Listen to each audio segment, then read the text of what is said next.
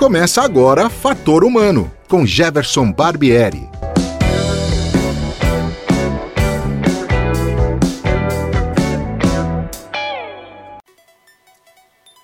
Olá, hoje é dia 21 de agosto de 2020 e o Fator Humano está no ar. O meu entrevistado de hoje tem uma participação fundamental no desenvolvimento do sistema de ciência e tecnologia no estado de São Paulo e, consequentemente, no Brasil. No programa, ele fala sobre a importância de uma atuação conjunta do poder público, setor privado e universidades e centros de pesquisa como forma de melhorar a vida da sociedade. Ele fala também sobre os gargalos e a falta de um debate amplo sobre ciência e tecnologia com o governo federal e os efeitos desastrosos que o projeto de lei 529-20 do governo de São Paulo trará caso seja aprovado pela Assembleia Legislativa. Ele é ex-reitor da Unicamp e ex-presidente e diretor científico da FAPESP. Seja bem-vindo, Carlos Henrique de Brito Cruz.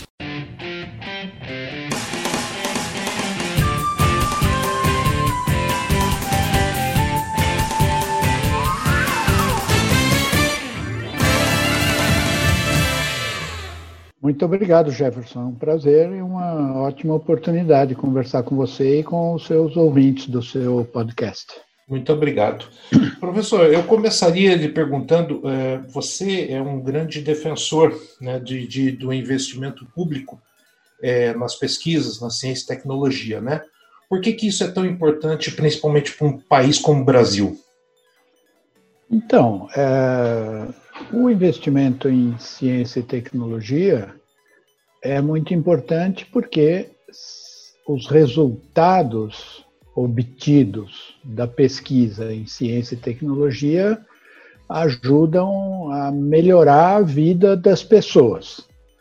E o investimento, ele é feito em geral em, pelo setor privado e pelo setor público, de uma maneira complementar essa complementaridade, quer dizer, na maioria dos países, funciona assim, quer dizer, quando tem uma possibilidade de quem faz o investimento se apropriar do resultado para ser recompensado, aí, em geral, o investimento é feito pelo setor privado.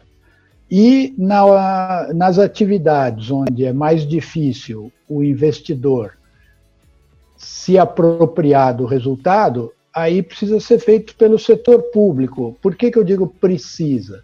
Precisa porque é, o investimento do setor público, por exemplo, ajuda a criar conhecimento que dali a vários anos vai ser usado por aquela pesquisa que é feita com investimento do setor privado. Porque tem muitas descobertas que, no momento que elas são feitas, ninguém sabe bem para que, que vão ser aplicadas. Tá então, eu, é, precisa ter um investimento público e precisa também ter um investimento privado. Não, se tiver só um dos dois, vai, vai ficar faltando alguma coisa para que se consiga obter aquilo que se quer com ciência e tecnologia, que é benefício ou econômico, ou social, ou intelectual. Benefício econômico é criar uma empresa nova, criar empregos e etc.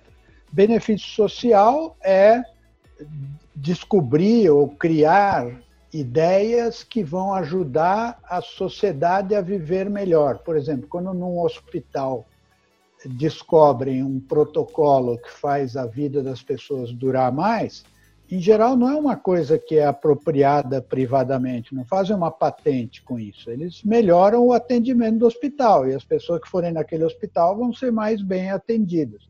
Então, é um benefício social que pode não ser econômico. E o benefício intelectual são aquelas ideias e aquelas descobertas que vêm da pesquisa que ou respondem a perguntas que a humanidade tem há muitos séculos, por exemplo, como começou o universo. Todo mundo quer saber, mas ninguém vai fazer uma empresa com a origem uhum. do universo, tá certo? nem vai curar nenhum doente, mas todo mundo quer saber quantos bilhões de anos dura, como Sim. foi, como é que se formaram as estrelas, os átomos, etc. Então, ou então é, a pesquisa sobre a literatura, sobre elementos da psicologia, da história, das ciências sociais, da física de partículas, aí gera benefícios intelectuais que significam que o ser humano se torna mais senhor do seu destino, porque sabe melhor sobre a natureza e sobre si mesmo e sobre a relação entre essas duas coisas.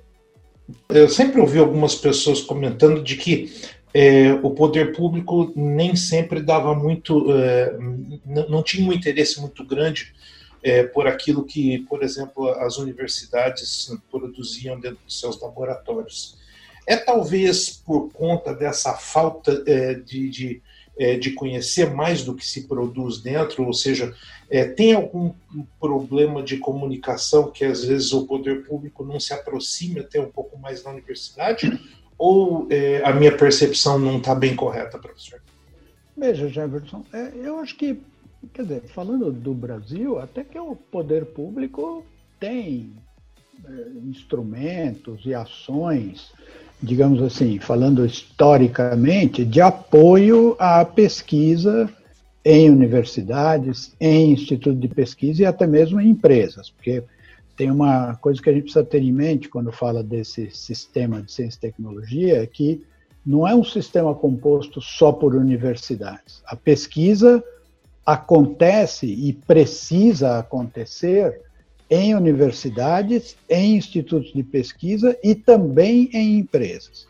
Então, o poder público, eh, em geral, no Brasil, tem percebido essa, esses benefícios e tem feito certas coisas. Talvez o que possa ser, eh, digamos assim, criticado é que, às vezes, o, o poder público tem um, tende a ter um pensamento, muitas vezes por causa de pressões que sofrem, é uma pressão de, do prazo curto, de uhum. ter resultados mais imediatos. Quando, muitas vezes, os resultados que um sistema de ciência e tecnologia pode trazer, eles não vêm sempre em prazos curtos então, por exemplo, se você pegar agora isso que está nos acontecendo, da pandemia, do Covid, é, a capacidade que existe no estado de São Paulo ou no Brasil, em termos de pesquisa, para criar benefícios para a população, no que diz respeito ao Covid, é uma capacidade que não foi criada desde fevereiro, quando descobriram a doença é uma capacidade que vem sendo criada há muitas décadas e que leva muitas décadas para criar, porque implica treinar pessoas nas universidades, essas pessoas irem trabalhar em institutos de pesquisa e empresas, terem ideias ali, essas empresas prosperarem. Então, você pega, por exemplo, a empresa que a FAPESP eh, financiou em 2006 para desenvolver a tecnologia de respiradores pulmonares. Não, em 2006, quem é que ia falar que ia ter uma emergência, que ia faltar respirador pulmonar? Uhum. É, provavelmente as pessoas falariam, não, para que fazer isso? Vamos, quando precisar respirador, a gente compra da China, que tudo é barato. Tá certo? Então, você vê, criar uma base leva tempo, leva esforço e traz recompensa, traz benefício. Só que voltando ao início da sua pergunta, o que às vezes falta é uma, uma convicção ou uma visão do poder público que olhe mais adiante do que os três ou quatro anos de mandato, que olhe para a evolução da sociedade brasileira e não para a evolução até a próxima eleição o que seria uma política de Estado, né? ou seja, ter uma visão é, mais longínqua. Também pode que... ser chamado assim. Você crê que esse uh, ambiente de pandemia fez com que as universidades e os institutos de pesquisa, enfim, ficassem mais é, na vitrine, as pessoas conhecessem um pouco mais o que é feito, tal, porque nós tivemos aí um ano passado aí um pouco é, meio conturbado nessa relação é, universidade e, sociedade, enfim, muito foi falado, tal. É, essa questão da pandemia ah, colaborou no sentido de mostrar mais o que é feito e, e, o atendimento, como por exemplo a Unicamp com o HC, a USP com o seu hospital também. Isso eh, colaborou nesse sentido de mostrar mais o que é feito dentro da universidade? Veja, eu acho que a situação engendrada pela pandemia fez com que a capacidade científica e tecnológica de uma região ou de um país ficasse mais evidente para a sociedade como um dos instrumentos para essa sociedade enfrentar melhor um desafio tão terrível como essa doença. Então, tornou isso visível, tornou isso muito mais explícito do que costumava ser.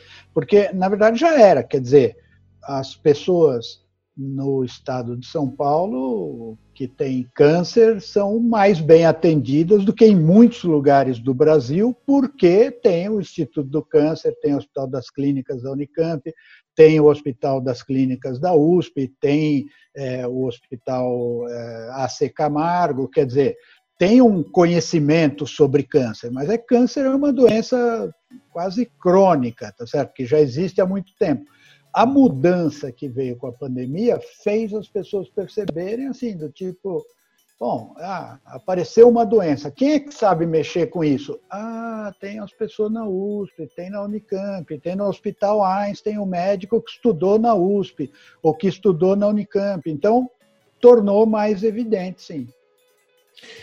Você sempre foi um entusiasta muito grande da, da, da parceria público-privada, né? É, desde a da reitoria da Unicamp, depois FAPESP.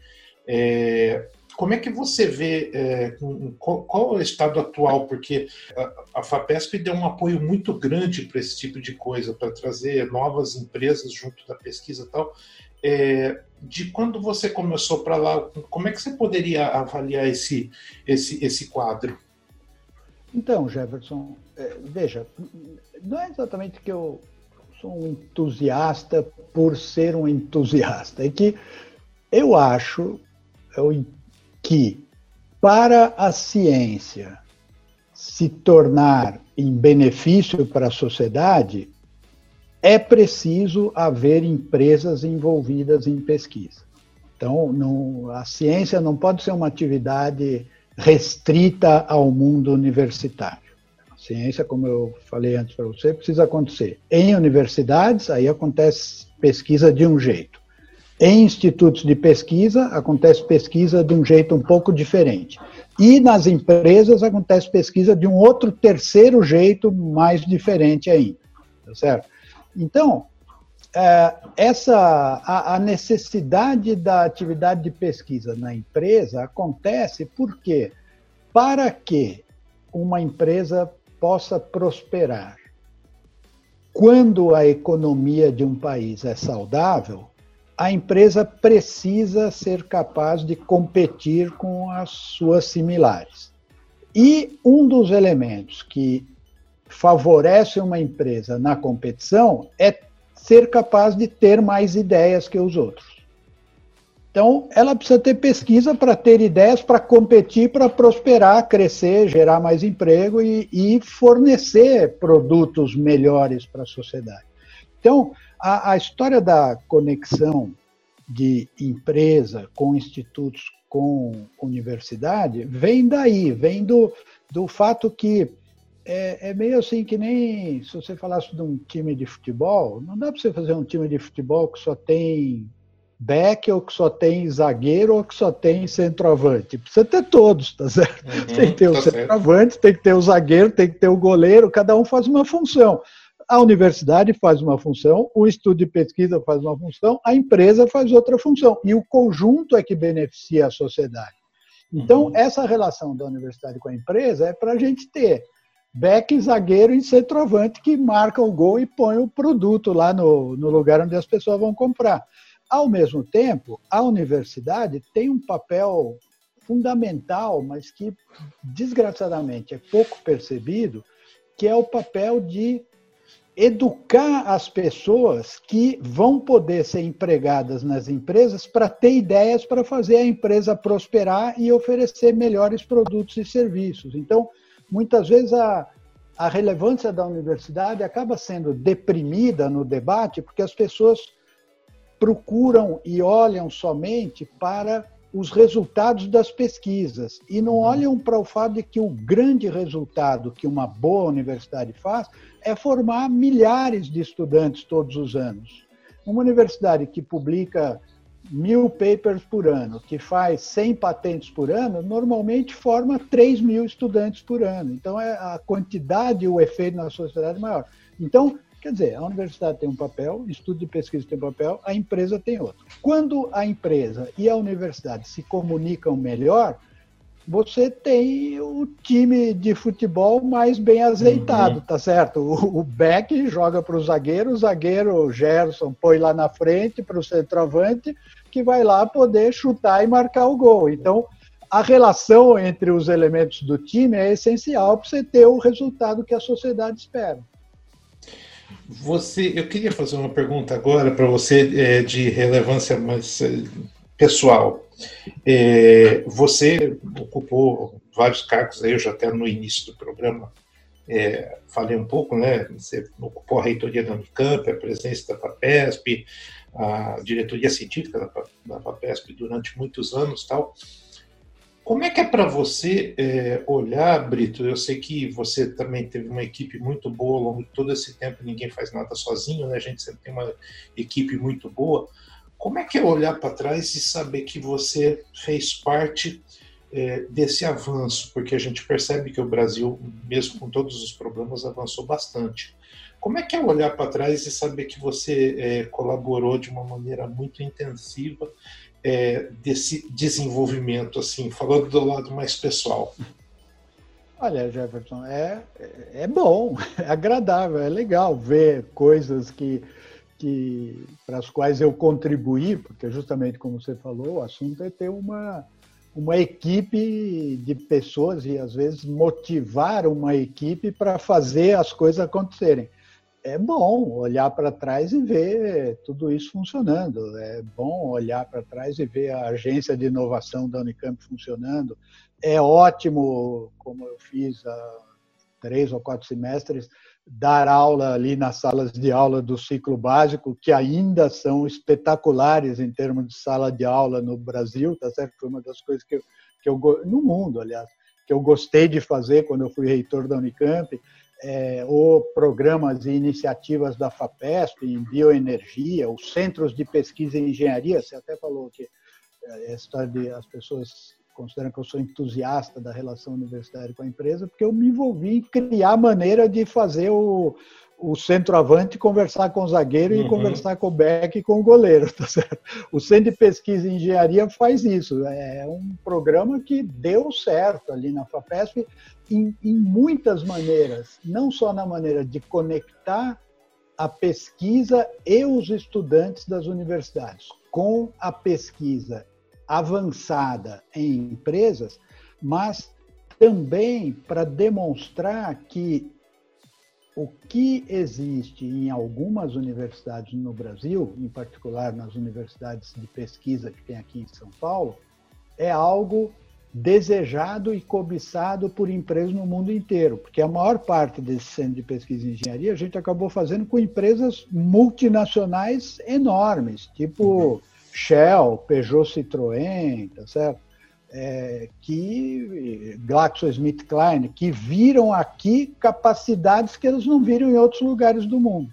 Então, a resposta para a sua pergunta é: é legal ver todas essas realizações. É bom saber que a gente pôde dar uma, uma contribuição para o desenvolvimento científico e tecnológico do Brasil. A gente já está terminando. Eu queria fazer uma última pergunta para você. Assim, como é que você vê hoje? Uh, a gente tem um ambiente político truncado. O Brasil hoje vive uma situação bem diferente.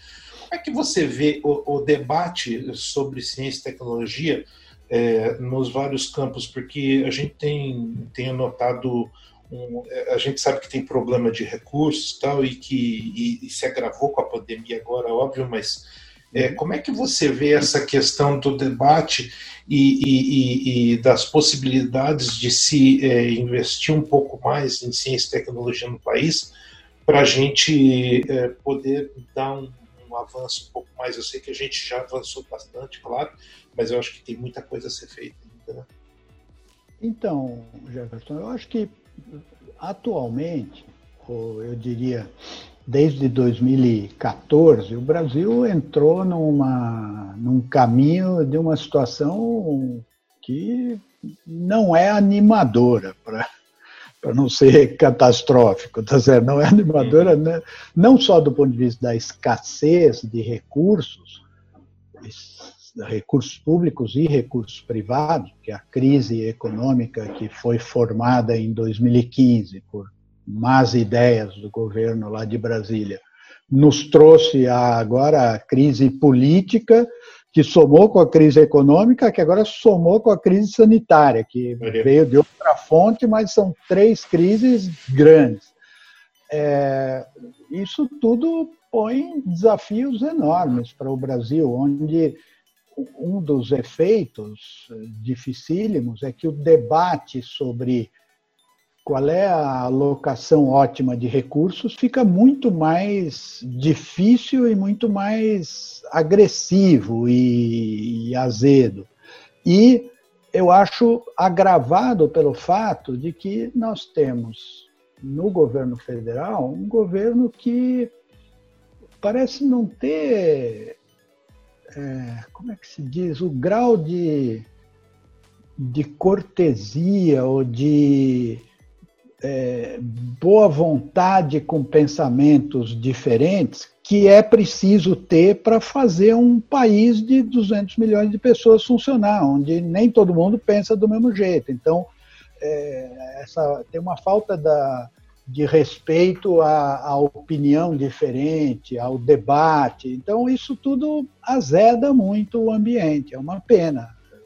São pessoas pouco afeitas a discutir é, ideias diferentes. Então, isso acaba trazendo essas ideias meio toscas de ah, nós temos pouco dinheiro, então vamos pôr o dinheiro todo para fazer coisas úteis. E aí já acham que coisa útil é sinônimo de uma outra coisa diferente, de falar, não, vamos, como fez o CNPq há uns meses aí, vamos fazer um edital que só vai financiar engenharia não vai financiar sociologia ou história ou geografia, que é uma coisa de, de grande ignorância, porque para você fazer a sociedade ser beneficiada, precisa ter tudo, precisa ter um uhum. pouco de cada uma. É como eu falei, é que nem o time. Eles querem fazer um time de futebol que só tem centroavante, que não tem zagueiro, não tem back, vai levar gol de todo mundo, tá certo? Então, é, é, é, um, é uma pena. As pessoas não aprenderam ainda. Eles vão acabar aprendendo, mas vão aprender às custas do sofrimento de muitas pessoas no Brasil. Então, essa, esse debate eh, poderia estar acontecendo num nível muito melhor, porque não tem uma receita única para fazer um sistema de ciência e tecnologia. O debate poderia estar acontecendo num nível melhor se houvesse do governo federal uma atitude mais eh, aberta a discutir ideias diferentes. Tá certo? Agora, aqui em São Paulo também, nós entramos num caminho não bom, né? para dizer o mínimo, essa coisa do, do governo estadual querer é, tirar o recurso do fundo de reserva das universidades e da uhum. é uma coisa que, se for feita, será catastrófica para o desenvolvimento de ciência e tecnologia no estado de São Paulo, além de ser contra a Constituição Federal, contra a Constituição Estadual e uma coisa errada, porque não é que essas instituições estão guardando dinheiro num cofre para não fazer nada, tá certo? Para emprestar juros. Elas têm esse recurso para poderem financiar coisas que duram mais do que um ano, porque no mundo da educação superior e da pesquisa, quase tudo que você faz dura três, quatro, cinco, seis anos. Hum. E você precisa ter uma certa confiança de que você vai ter os recursos para cobrir o custo disso é, ao longo do tempo. É uma pena que é, até no estado de São Paulo, onde normalmente havia uma visão um pouco mais iluminista do ensino superior e da pesquisa, pelas notícias que a gente está lendo até hoje, que é o dia 18 de agosto, parece que o iluminismo, alguém apagou a luz. Uhum, tá certo. Brito, é, você recentemente deixou a diretoria científica da FAPESP, obviamente você é professor do Instituto de Física da Unicamp. Quais são as novas perspectivas? É, você é uma pessoa cheia de trabalho, cheia de coisas para fazer. Que, que, é, quais são as, as perspectivas aí? Olha, é, eu me aposentei da Unicamp, estou ainda pretendo continuo interagindo e pretendo continuar interagindo e trabalhando junto com meus colegas ali no laboratório de pesquisa de fenômenos ultra rápidos e estou tentando me adaptar a essa nova vida que é mais lenta do que a vida que eu estava acostumado a ter, mas também eu acho que devem aparecer oportunidades para mim onde eu possa eh, contribuir a a ciência, a pesquisa, seja no Brasil, seja fora do Brasil, tá certo? eu gostaria de ainda poder é, contribuir para o desenvolvimento da, do conhecimento humano por meio da pesquisa em ciência e tecnologia. Vamos ver o que, que o futuro vai me trazer. E eu te desejo sorte porque você tem essa capacidade, acho que você tem muito a contribuir ainda. E aproveito para te agradecer por disponibilizar esse seu tempo tão precioso para conversar comigo e com os meus ouvintes do Fator Humano. Muito obrigado, viu, Brito? Que isso, Jefferson. Foi um grande prazer falar com você. Espero que seus ouvintes gostem da nossa conversação. Boa okay, tarde. Muito, muito obrigado. Um abraço. Tchau. Então é isso. Nós ficamos por aqui. Hoje nós conversamos com o professor Carlos Henrique de Brito Cruz, ex-reitor da Unicamp, ex-presidente e diretor científico da FAPESP, a Fundação de Amparo à Pesquisa do Estado de São Paulo. E nós voltamos na próxima semana, certamente com mais uma entrevista interessante, importante, para contribuir com a construção do pensamento é, nesse nosso país que tanto precisa. Um abraço a todos e até a próxima. Fator Humano volta numa próxima oportunidade. Até lá!